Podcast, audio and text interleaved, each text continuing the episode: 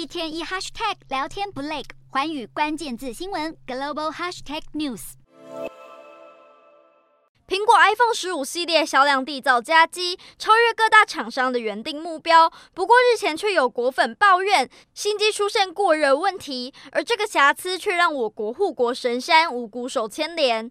原因是有南韩媒体怀疑，iPhone 十五系列新机之所以会过热，问题是出在台积电出产的三纳米晶片身上。韩媒声称，台积电以三纳米生产的 A 十七 Pro 晶片，因为沿用了鳍式长效电晶体，也就是 FinFET 架构，使电流控制挑战升高，才会引发新机发烫的问题。而这也掀起市场不安，甚至有人认为会使苹果转单至三星。如今苹果现身出面辟谣，为台积电。讨回公道，证实旗舰款新机过热跟晶片无关，而是由于 iOS 十七作业系统漏洞以及第三方应用程式问题导致。